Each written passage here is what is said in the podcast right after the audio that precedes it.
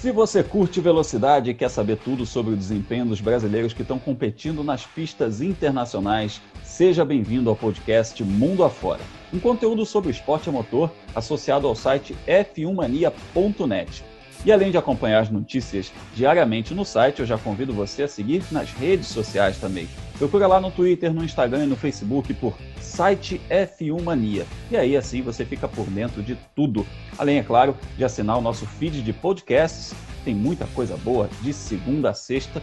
Já já a gente fala sobre todos os nossos conteúdos de podcasts também.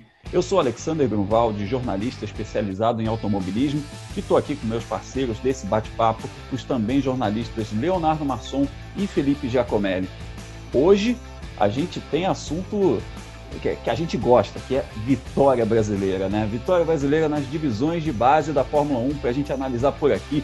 Gianluca Petekoff venceu mais uma na Fórmula 3 Regional Europeia e segue líder do campeonato, Felipe. Oi, Grum, oi, Léo. É isso mesmo. Rodada tripla né, em Paul Ricard. O Petekoff chegou no degrau mais alto do pódio em uma das provas e ele manteve a liderança do campeonato.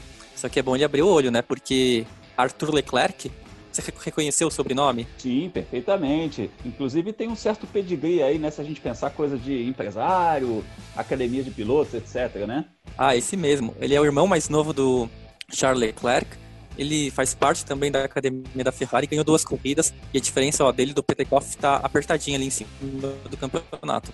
É, a gente tem um campeonato aí parelho, mas bacana a gente ter o Gianluca Petekoff na liderança, também nessa corrida pela superlicença, não apenas um título nas divisões de base. É, e, na, e a gente, óbvio, né, tá de olho na molecada da base, mas também nos veteranos que correm mundo afora. Léo, não foi dessa vez que tivemos mais uma vitória brasileira nas 500 milhas de Indianápolis, mas nem por isso deixou de ser uma corrida boa. Pois é, Bruno, foi um corridão as 500 milhas de Indianápolis, uma edição bastante bacana. Bruno, Felipe, todo mundo que está acompanhando a gente, eh, vamos falar bastante de Indianápolis aqui e especialmente dos brasileiros, uma corrida que foi especial para os dois brasileiros, né? O Tony Canan provavelmente fazendo a sua última corrida como piloto da Indy, né? Sua última, sua última Indianápolis 500 como piloto da Indy e o Hélio Cassioneves naquela pode ter sido a última prova dele pela Penske na Indy. É, tem muita coisa para a gente falar a respeito do futuro dos brasileiros. E na edição de hoje também vamos falar sobre vitória brasileira no Lamborghini Super Troféu e o que esperar das competições do próximo fim de semana. Então chega mais, porque a partir de agora vamos acelerar mundo afora.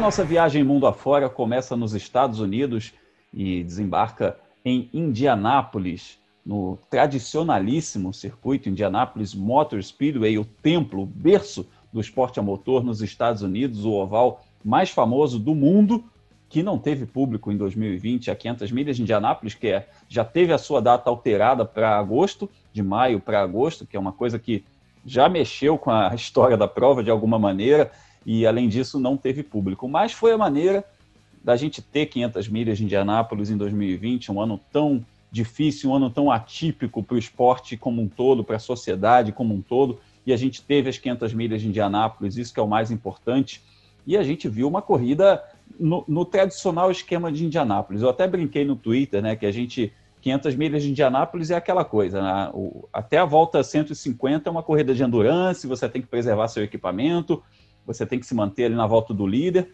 A partir da volta 151, você tem que começar a fazer a sua estratégia se pagar. E nas 12 voltas finais é aquele negócio de UFC, né? Você vai, vai, você tem que fazer acontecer de alguma forma, né?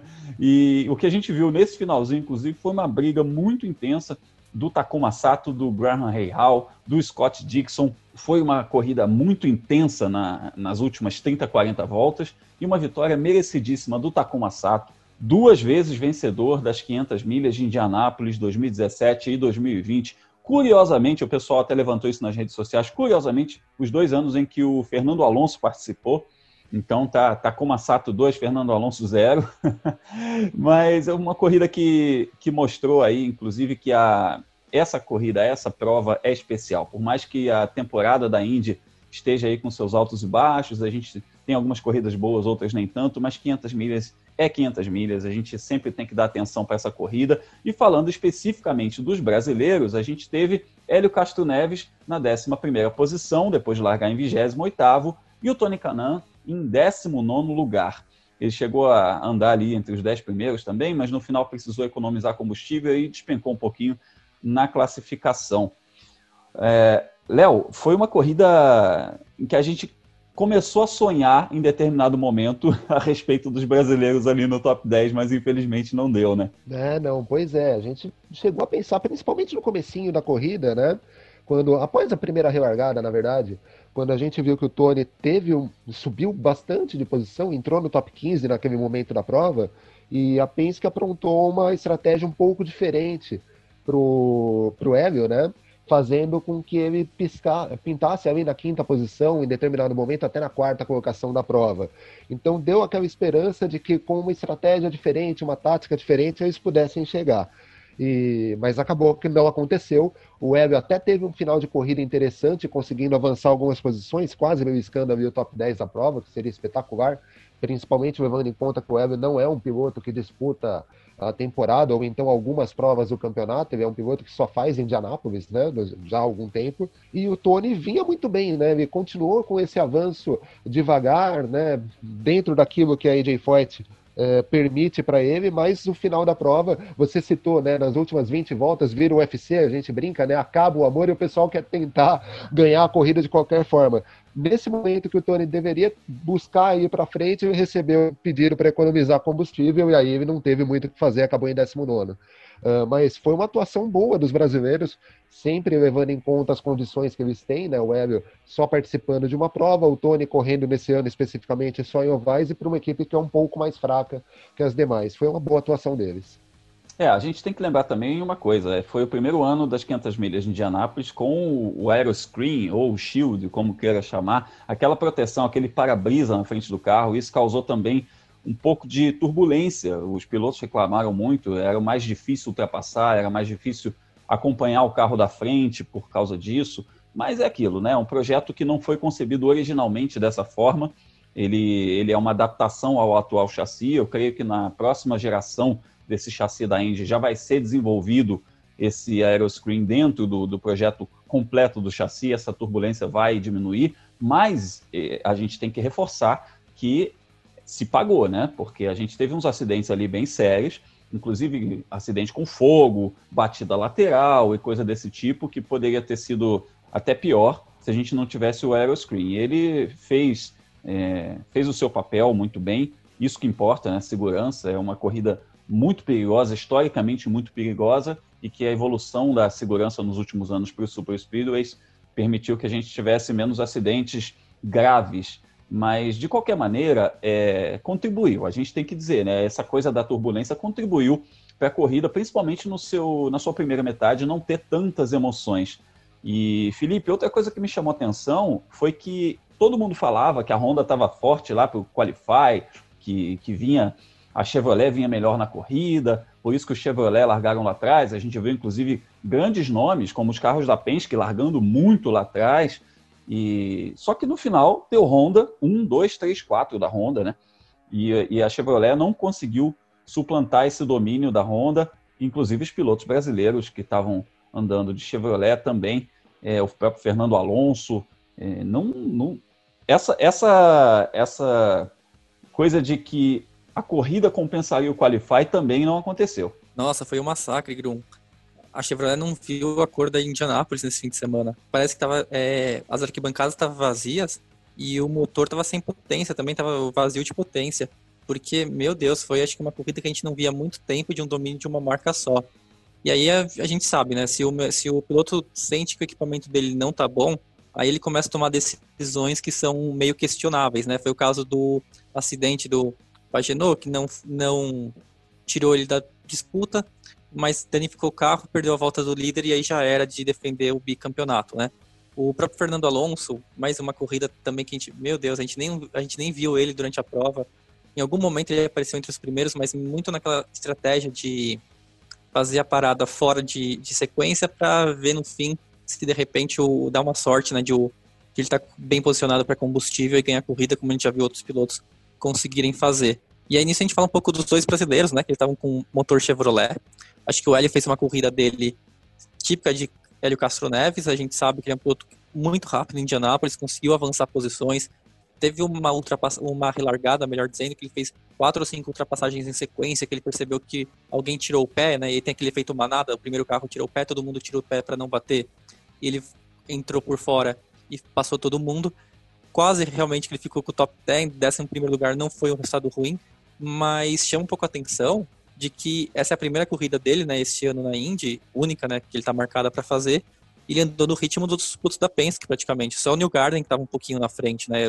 O, ele disputou a posição com o Power e compaginou nessa estratégia, né, de parar fora de sequência e andou na frente deles durante um bom tempo. Então, claro que a gente não sabe. Ele, o Hélio já falou que saindo da INSA, que a Penske já falou que ele não fica, ele tem vontade sim de voltar para a Fórmula Indy Hum, a gente não sabe se ele tem condições de disputar uma temporada completa em alto nível, né? Porque já são dois anos afastados da categoria, mas para Indianápolis, acho que uma prova aqui outra ali, ele é um piloto que vai dar muito trabalho ainda. E o Tony talvez tenha feito a penúltima etapa dele na Indy, né? Se ele se aposentar mesmo, a imprensa americana já falou que está em dúvida, que ele pode ser convencido a ficar mais uma temporada. É, Gateway, né, final de semana agora, que é, o próximo fim, que é a próxima etapa da categoria, marca a aposentadoria dele depois de mais de 20 anos na Fórmula Indy. É, a gente está falando de pilotos que começaram suas carreiras na Indy aí tem mais de 20 anos, né? Isso é, é, é, bem, é bom a gente falar, né? Essa renovação não aconteceu dentro da Fórmula Indy.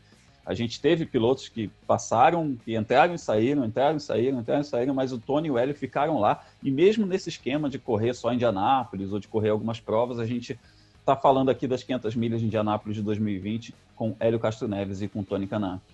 Isso que você mencionou a respeito da imprensa americana falar do Tony, falar do Hélio, ainda está muito na especulação. Ainda não tem informação oficial sobre isso, mas considerando que a Indy é um pouco diferente do que a gente está acostumado, por exemplo, com a Fórmula 1, que a Indy existe um esquema lá, por exemplo, o Ed Carpenter, que é dono de equipe, ele corre só os ovais.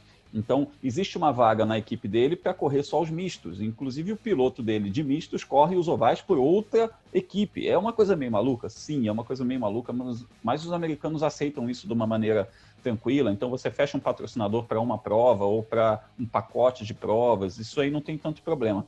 Então, eu, eu acredito que o Hélio, de repente, possa se encaixar num esquema desse, de correr ou só os ovais, ou correr só os mistos, ou fazer Indianápolis e os mistos, alguma coisa assim e o Tony, é, é interessante a gente perceber esse movimento de, de que ele anunciou o, o, o, TK Last Lap, a, a última volta, né, em uma tradução literal, mas essa coisa dele fazer a sua última temporada, se despedindo da Indy. E nesse momento que ele fez isso, que ele começou a fazer essas provas numa equipe que a gente sabe que não anda nada, que é dos, dos últimas posições do grid, ele começou a aparecer bem nos ovais e tal, o passe dele deu uma valorizada de novo. E aí a gente vê equipes que de repente olham para um cara desse e falam, pô, mas para eu andar com esse cara aqui que comprou uma vaga e andar com o Tony Canan, que é um cara que já foi campeão, já ganhou em Indianápolis e, e, e entende do riscado, pô, começa a, a balançar um pouquinho, né, Léo? A gente vê hoje os dois brasileiros, mesmo sendo veteranos, ainda com seus passes valorizados e mais que isso, é, com passe livre no mercado. É, pois é, e ainda sobre o Tony tem um outro detalhe, né, Grum? Uh, quem acompanha o Tony nas redes sociais, coisa, coisa de uma semana antes de começarem as atividades para Indianápolis, ele comentou sobre fazer uma nova última volta, porque esse campeonato desse ano as provas não têm tido público, então ele não tem conseguido, de repente, promover essa última temporada uh, da forma que ele desejaria. Então, já tem considerado sim fazer mais uma temporada. Né? Oficialmente, essa foi a última Indianapolis 500 dele, mas quem sabe, como você disse, o passe dele tem se valorizado, ele tem conseguido bons desempenhos na, nas provas de ovais que ele vem participando no ano, tem alguns top 10 na temporada, então ele conseguiu, por uma equipe pequena, se valorizar. De repente, ele pode conseguir uma vaga, ainda que para não fazer a temporada integralmente, mas ele pode conseguir uma vaga para se manter no grid da Indy, sim. E quanto ao Hélio, apesar dele também ser bastante veterano, mas a gente tem visto, principalmente né, nas provas da INSA, e aí a gente fala especificamente da última etapa que a INSA realizou com protótipos, da qual ele deu um verdadeiro show, uh, que ele tem lenha para queimar. Uh, você vê as atuações que ele, teve, que ele vem tendo na INSA, observa a uh, Indianapolis 500 que ele fez nesse último final de semana, ele tem espaço no grid sim. Uh, óbvio, talvez ele não tenha lenha para ser um piloto que brigue constantemente por vitórias, vá brigar por campeonatos, como ele fez durante praticamente toda a trajetória dele uh, pela Penske enquanto piloto integral na Indy. Mas ele deve um piloto com capacidade para conseguir alguns bons resultados na Indy, sim. De repente, para alguma equipe média, é um nome bastante interessante. É, Felipe, difícil é a gente ter aquela informação mental de Hélio Castro Neves não estar correndo na Penske, né? Que a gente acostumou de tantos anos do Hélio na Penske que se ele fechar com outra equipe, a gente vai ter até dificuldade de escrever o nome de outra equipe associada ao Hélio Castro Neves. Acho que é o mesmo choque que a gente teve quando o Tony Canan não correu mais com o carro verde e branco, né? A gente acostumou tanto ver ele com aquele carro do daquela marca que tem três números e Pode falar o 7-Eleven, sem problema. Ah, pode falar, tudo bem, então. Do 7-Eleven, que depois quando ele foi pra KV, depois na Ganassi, até foi, foi, estranho. Ainda mais quando a Ganassi também, né, saiu do vermelho, também, para quem acostumava a ver a categoria, dá esse choque. Mas essa é uma boa questão, né? Se o Hélio vai conseguir se adaptar a um outro ambiente, porque ele está dentro de uma metodologia da Penske. A gente sabe que o Roger Penske, entre os chefes de equipe, é o que é o mais linha dura, digamos assim e vamos para né, que ele exige 100% de foco, 100% de dedicação e 100% de respeito às regras da Penske. E a gente vai ver como o Hélio Castro Neves pode sair em outra equipe. Mas a gente comentou aqui em outros episódios que tem equipes com vagas no grid. Praticamente, se você tirar a Ganassi, e talvez tirando a McLaren, todas as outras têm espaço. E todas elas gostariam de ter um piloto experiente em ovais, também misto, para ajudar a acertar o carro e conseguir bons resultados. A gente, a gente viu alguns jovens chegando recentemente, mas eles ainda não estão conseguindo bons resultados. Tirando o Pato Ward, né, que está ali na terceira colocação, lutando pelo vice-campeonato nesse ano, os outros estão tendo altos e baixos. E aí, de repente, uma equipe pode pensar que seja mais interessante para elas apostar em um veterano.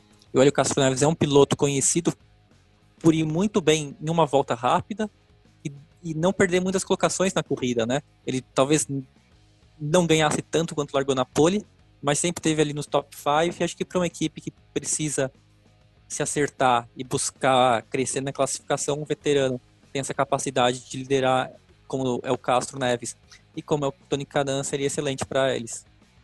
Pois é, uma, e além do aspecto promocional, que a gente até falou em outras ocasiões aqui, sobre o Felipe Massa na Fórmula E, aquela coisa de que mesmo ele não trazendo tanto resultado, no aspecto promocional é muito forte, né? O Hélio Castro Neves é um piloto que venceu três vezes Indianápolis, é um piloto com quatro vezes vice-campeão da Indy, com mais de 30 poles, você falou agora da, do número de poles dele, tem mais de 30 poles na categoria, então é um grande nome, né? É bacana para uma equipe ter um nome desse, e, mas de qualquer forma seria estranho vê-lo fora da Penske. Falando em Penske, tem que ressaltar que foi a primeira edição das 500 milhas de Indianápolis com o comando do Roger Penske, que comprou o Indianapolis Motor Speedway e, também o controle da categoria da Fórmula Indy, e ele deu a ordem de largada, a ordem de largada não, a ordem de ligar motores, né? o famoso Gentlemen Start Your Engines, depois de mais de 50 anos é, com as vozes da família Hillman George, que era proprietário do circuito, foi lá o senhor Roger Penske, eu achei isso muito emblemático. Eu confesso a vocês que eu me emocionei nesse momento, que eu falei, cara, o quanto isso é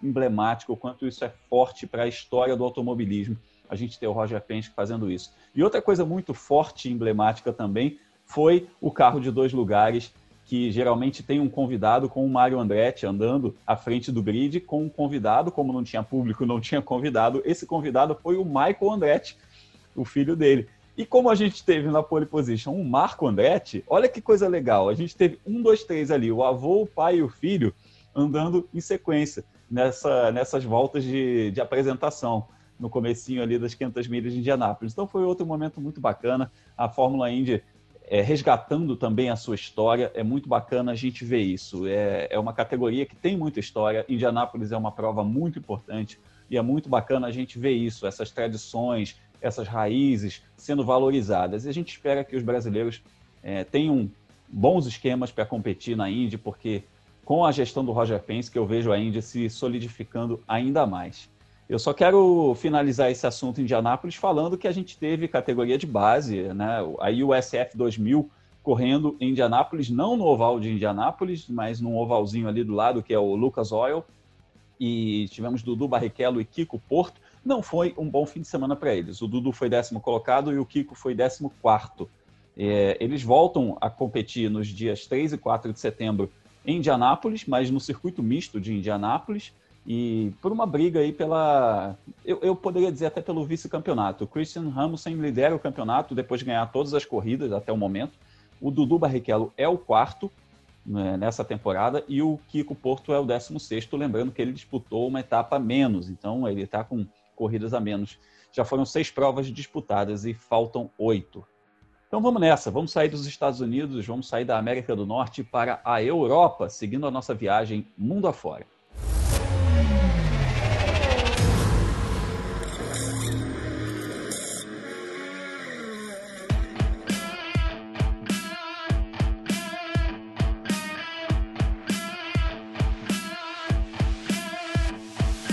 Da América do Norte, vamos direto para a Europa, na França, circuito de Paul Ricard. Eu sou, tenho que entregar o jogo aqui, eu sou de uma época que a gente brincava que Paul Ricard era um circuito do vocalista do RPM. Então por aí a gente entrega a idade e percebe há quanto tempo acompanha automobilismo. Paul Ricard, Le Castellet, na França, onde tivemos Fórmula Regional Europeia, e a Fórmula Regional Europeia tem brasileiro, que é o Gianluca Petekoff, e o Gianluca venceu a corrida 2, foi segundo colocado nas outras duas provas e lidera o campeonato após essas duas rodadas triplas. Só que diminuiu um pouquinho a vantagem dele para o Arthur Leclerc. É uma, é uma corrida também pela superlicença, além do título. A gente vê esses dois pilotos é, correndo aí pela, por esse campeonato, Felipe. É, é uma briga até um, interna, se considerar a história que eles têm relacionado às equipes de Fórmula 1. Né? Os dois estão, estão dentro dessa família da Ferrari. Bruno, levando em conta que a academia da Ferrari tem quase 10 representantes, a gente falou que são cinco deles só na Fórmula 2, né? Na Fórmula 3 depois tem o Enzo Fittipaldi. Não é só uma briga interna, pode ser de repente uma, uma briga valendo vaga na Prema na Fórmula 3 no ano que vem, né? Não sei se vai abrir uma, duas, três vagas, ou ainda o Fittipaldi também de olho em uma delas, chegar na frente esse ano é muito importante para o Petekoff. E a gente está falando de um campeonato que tem ali, em média, 10, 11 carros por etapa. Então, a receita mesmo é sempre você ser muito frequente nos resultados. O, um abandono, tomar 25 pontos, né? O seu, o seu adversário ganhando e você abandonando, né? Se você perdendo esses 25 pontos, pode ser a diferença entre terminar com a taça no fim do ano ou com o segundo lugar. E o que a gente tem visto é o Petekoff muito frequente. Tirando a primeira corrida do ano, que ele foi o quarto colocado, ele foi o primeiro ou o segundo colocado em todas as outras corridas. A má notícia para ele é que o Leclerc também. O Leclerc uhum. abandonou a primeira corrida e depois foi primeiro ou segundo em todas. Então vai ser bem nos detalhes a, o, a decisão do título entre esses dois pilotos. E a maior crítica que se fazia ao Petekoff no ano passado é que ele se envolvia muito em toquinho, em acidente, nem sempre por culpa dele, às vezes por culpa dos outros pilotos, mas ele deixava, ele desperdiçava pontos importantes. Esse ano não, ele está com muito focado, já são cinco pódios nas últimas cinco corridas. Claro que é um campeonato muito longo pela frente, são oito rodadas, né? Só foram duas até agora, mas se ele conseguir manter esse foco, vai ser difícil para o Leclerc. É, e a gente inclusive falou, né, Léo, a coisa de que é uma é um grid pequeno, mas é um grid de muita qualidade. E eles é, ter um, um, bom desempenho, ter um destaque dentro de um grid dessa qualidade também é bom para a imagem dele. Ah, sim, Bruno. Como você disse, né? Apesar de pequeno, mas é um grid com muita gente conhecida nas categorias de base, né? A gente aqui no Brasil conhece o Gianluca da Fórmula 4 alemã e italiana, mas a gente para para olhar a lista de pilotos que disputa essa temporada. A gente tem o Arthur Leclerc, irmão do Charles Leclerc, que também faz parte da academia da Ferrari. Você tem o Yuri Vips disputando o campeonato para completar a pontuação de superlicença. Uh, você tem a Jamie Chadwick, que é atual campeã da W Series, a categoria destinada apenas para meninas. Nessa etapa da França, né, em Paul Ricard, a gente teve o Facundo Regalia disputando provas, que é um piloto que já bateu na trave da Fórmula 1, bateu na trave da Fórmula Indy e acabou disputando essa etapa nesse final de semana. Então é muito importante para o Jean Lucas se manter forte no campeonato, com, com resultados consistentes, vitórias, uh, para mostrar para a academia da Ferrari que ele é um nome capaz sim de chegar, de poder subir de categoria, de repente aparecer numa Fórmula 3 internacional na próxima temporada, mesmo com a equipe tendo um piloto como o Arthur Leclerc disputando o mesmo campeonato também. Ah, e o Léo, é bem lembrado que ele não tem orçamento para o campeonato inteiro. O Jean-Luc, desde quando ele saiu do kartismo, ele é apoiado né, por uma marca de petroleira e ele tem o apoio da, da academia da Ferrari, né? Então já fica essa questão de a gente saber se ele até o fim do ano ele consegue terminar a temporada, mas por experiência, acho que a gente já viu essa situação acontecer com vários pilotos. Quem está na frente nunca abandona o campeonato por falta de dinheiro, né? Quem abandona é quem está andando atrás. E aí, por sorte e por mérito dele, é o Petekoff está na liderança. É isso aí. A gente está aqui na torcida pelo Gianluca Petekoff, também de olho, porque é um piloto muito talentoso, né? A gente não apenas torce por ele, mas a gente é, confia que ele traga bons resultados. Então, da Europa, nós vamos voar de volta para a América do Norte. Vamos nessa, vamos para a Virgínia.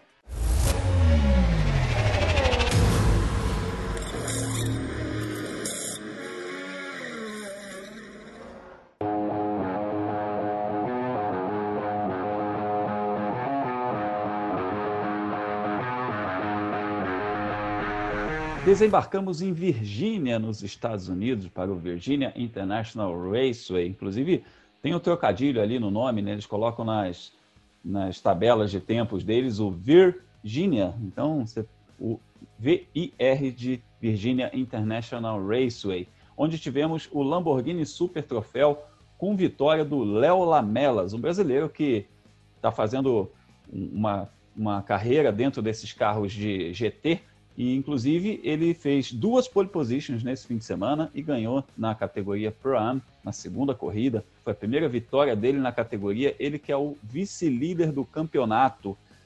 Léo, a gente está falando muito a respeito dos nossos veteranos lá na Fórmula Indy, dos meninos que estão despontando para as divisões de base da Fórmula 1, mas a gente tem brasileiro em, em todas as áreas do automobilismo. Ah, sim, a gente tem brasileiros nas mais variadas categorias do automobilismo, do automobilismo mundial.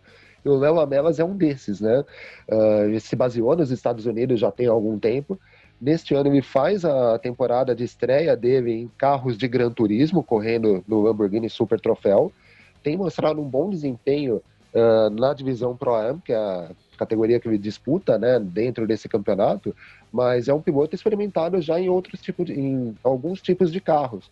Uh, no ano passado ele se destacou ao conseguir uma vitória em Daytona, numa prova de três horas na Prototype Challenger, que é uma categoria também é, integrada ao guarda-chuva da IMSA, né? É uma categoria de apoio do, do IMSA WeatherTech, que é a principal categoria de protótipos e de carros de Gran Turismo dos Estados Unidos fez um bom campeonato no ano passado e agora ele vai para esse voo aí nas categorias de Gran Turismo, correndo de Lamborghini. É sempre bom a gente ver pilotos né, é, conseguindo se destacar nas mais variadas categorias. Na semana passada, a gente falou do Alan Corair, do Marcelo Ran, que são pilotos que atuam juntos é, em categorias de Gran Turismo há muitos anos, há muito tempo, desde da extinta GT Brasil aqui. Uh, a gente tem no próprio automobilismo americano o, o, Rodrigo Batista, que talvez seja aí um dos principais nomes de Gran Turismo do Brasil, e é legal ver o Léo Amelas também se destacando nesse tipo de categoria. É, a gente teve também a participação do Sérgio Jimenez nessa etapa do Lamborghini Super Troféu.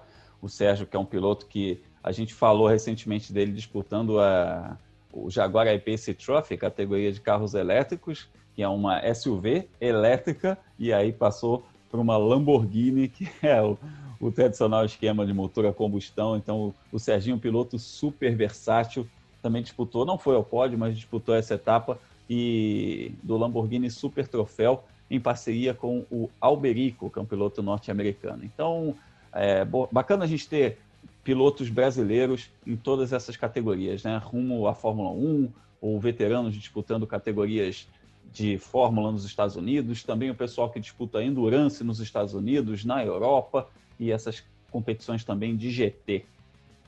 Antes de encerrar esse podcast, eu vou pedir aos meus amigos Leonardo Masson e Felipe Giacomelli os seus destaques finais, o que, que a gente tem que ficar de olho no próximo final de semana, Léo.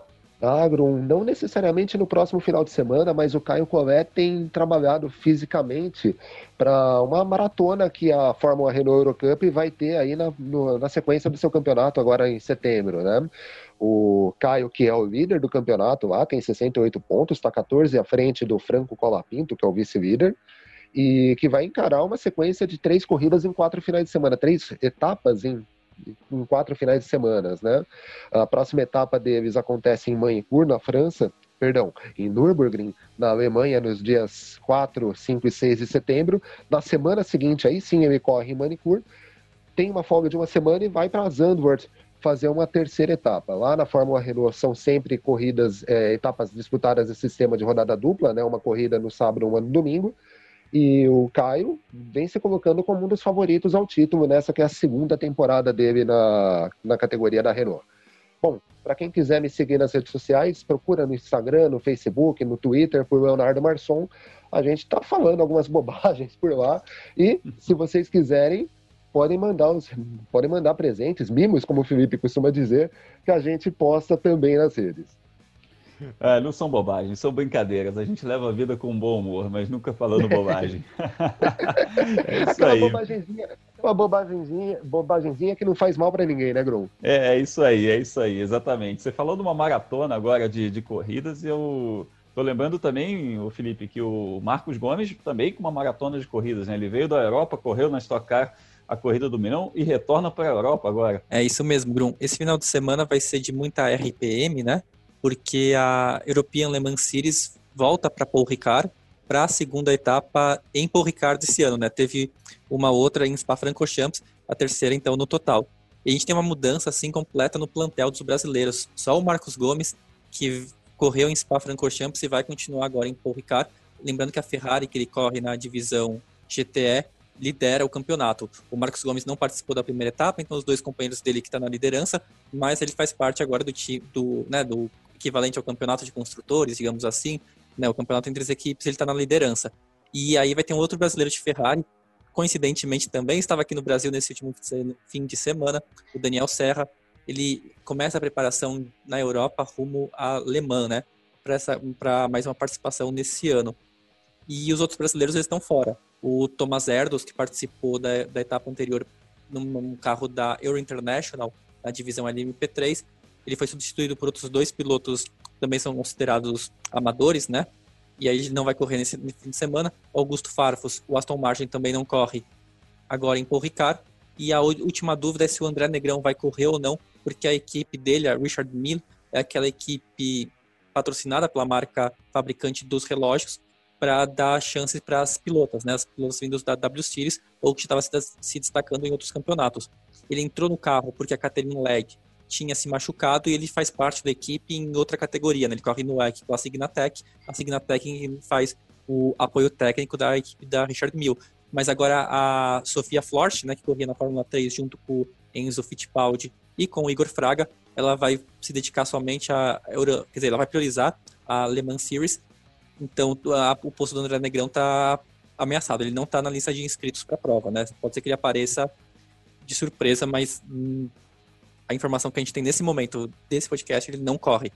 E a gente quer sempre lembrar que nesse momento de pandemia a gente está com a descrição aqui no, no podcast e se você estiver vendo no YouTube com a caixa postal para mandar os mimos. O Leonardo falou e é muito importante que vocês continuem mandando para a gente. Até agora não chegou nada. E para quem quiser me seguir nas redes sociais, é só procurar por Felipe Giacomelli no Twitter ou no Instagram. O meu site, o felipejacomelli.com, World of Motorsport, em que tem a agenda da velocidade, com os horários, os resultados e as classificações e onde assistir as principais corridas do fim de semana nas principais categorias do esporte a motor. Isso aí, ficamos ligados na agenda da velocidade e esse projeto aí que você mencionou das mulheres, né, nesse carro das mulheres, se entrar a Sofia Floch realmente natural, porque vai estar voltando para a raiz do projeto. O André Negrão ele estava ali cumprindo um papel até de um piloto profissional que foi contratado para ser tampão naquele momento, mas o projeto ele é voltado realmente para colocar mais mulheres dentro do esporte a motor.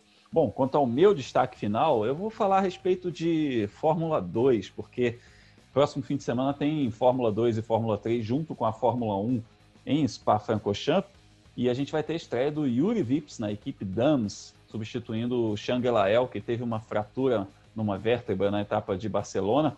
E você fala, poxa, mas o Yuri Vips, por que, que é tão importante? Porque ele é um piloto que já foi campeão da Fórmula 4 alemã, que é uma categoria super competitiva, e inclusive ele brigou por esse título com o Felipe Drogovic, que é um piloto que está muito bem na Fórmula 2 esse ano, e a Dams é um cockpit é, de alto nível. É um cockpit onde o Sérgio Sete Câmara disputou o campeonato da Fórmula 2 no ano passado, inclusive. Uma equipe de ponta, uma equipe que levou o Nicolas Latifi para a Fórmula 1 também.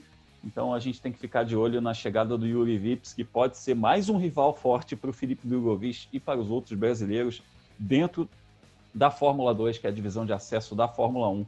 E aproveitando para vender o peixe também aqui, né? Já que é, você, vocês falam dos mimos, eu também. Se vocês quiserem chegar com algum mimo, a gente fica feliz. Mas eu já fico feliz, inclusive, se você chegar lá no canal Fórmula Grum no YouTube, dá uma olhada nos nossos vídeos, tem muita coisa bacana. Assine, inscreva-se, youtube.com/barra Fórmula Grum. E, evidentemente, também convido você a se inscrever no canal F1 Mania no YouTube, onde esse podcast é publicado e também onde são publicados vários vídeos diariamente a respeito do universo do esporte a motor. Bom, e se você curte esporte a motor, fica a dica, né? Assinando o nosso feed aqui de podcasts, você também fica ligado nos outros podcasts da casa, como o Full Gas, sobre o Mundial de Moto Velocidade, com Gabriel Lima e o Gabo Carvalho, e o F1 Mania em Ponto, com notícias sobre Fórmula 1 de segunda a sexta, com o Carlos Garcia e o Gabriel Gavinelli. Nós três aqui levamos ao ar toda quarta-feira uma análise sobre o desempenho dos brasileiros no exterior, aqui no mundo afora. Então, agradeço aos meus amigos Felipe Giacomelli e Léo Masson por esse papo de hoje. E agradeço a você que está nos ouvindo. Se essa é a primeira vez que você nos ouve, seja bem-vindo. Volte sempre se você já é nosso ouvinte habitual. Muito obrigado por estar com a gente mais uma vez. A gente volta na próxima semana. Forte abraço, até lá.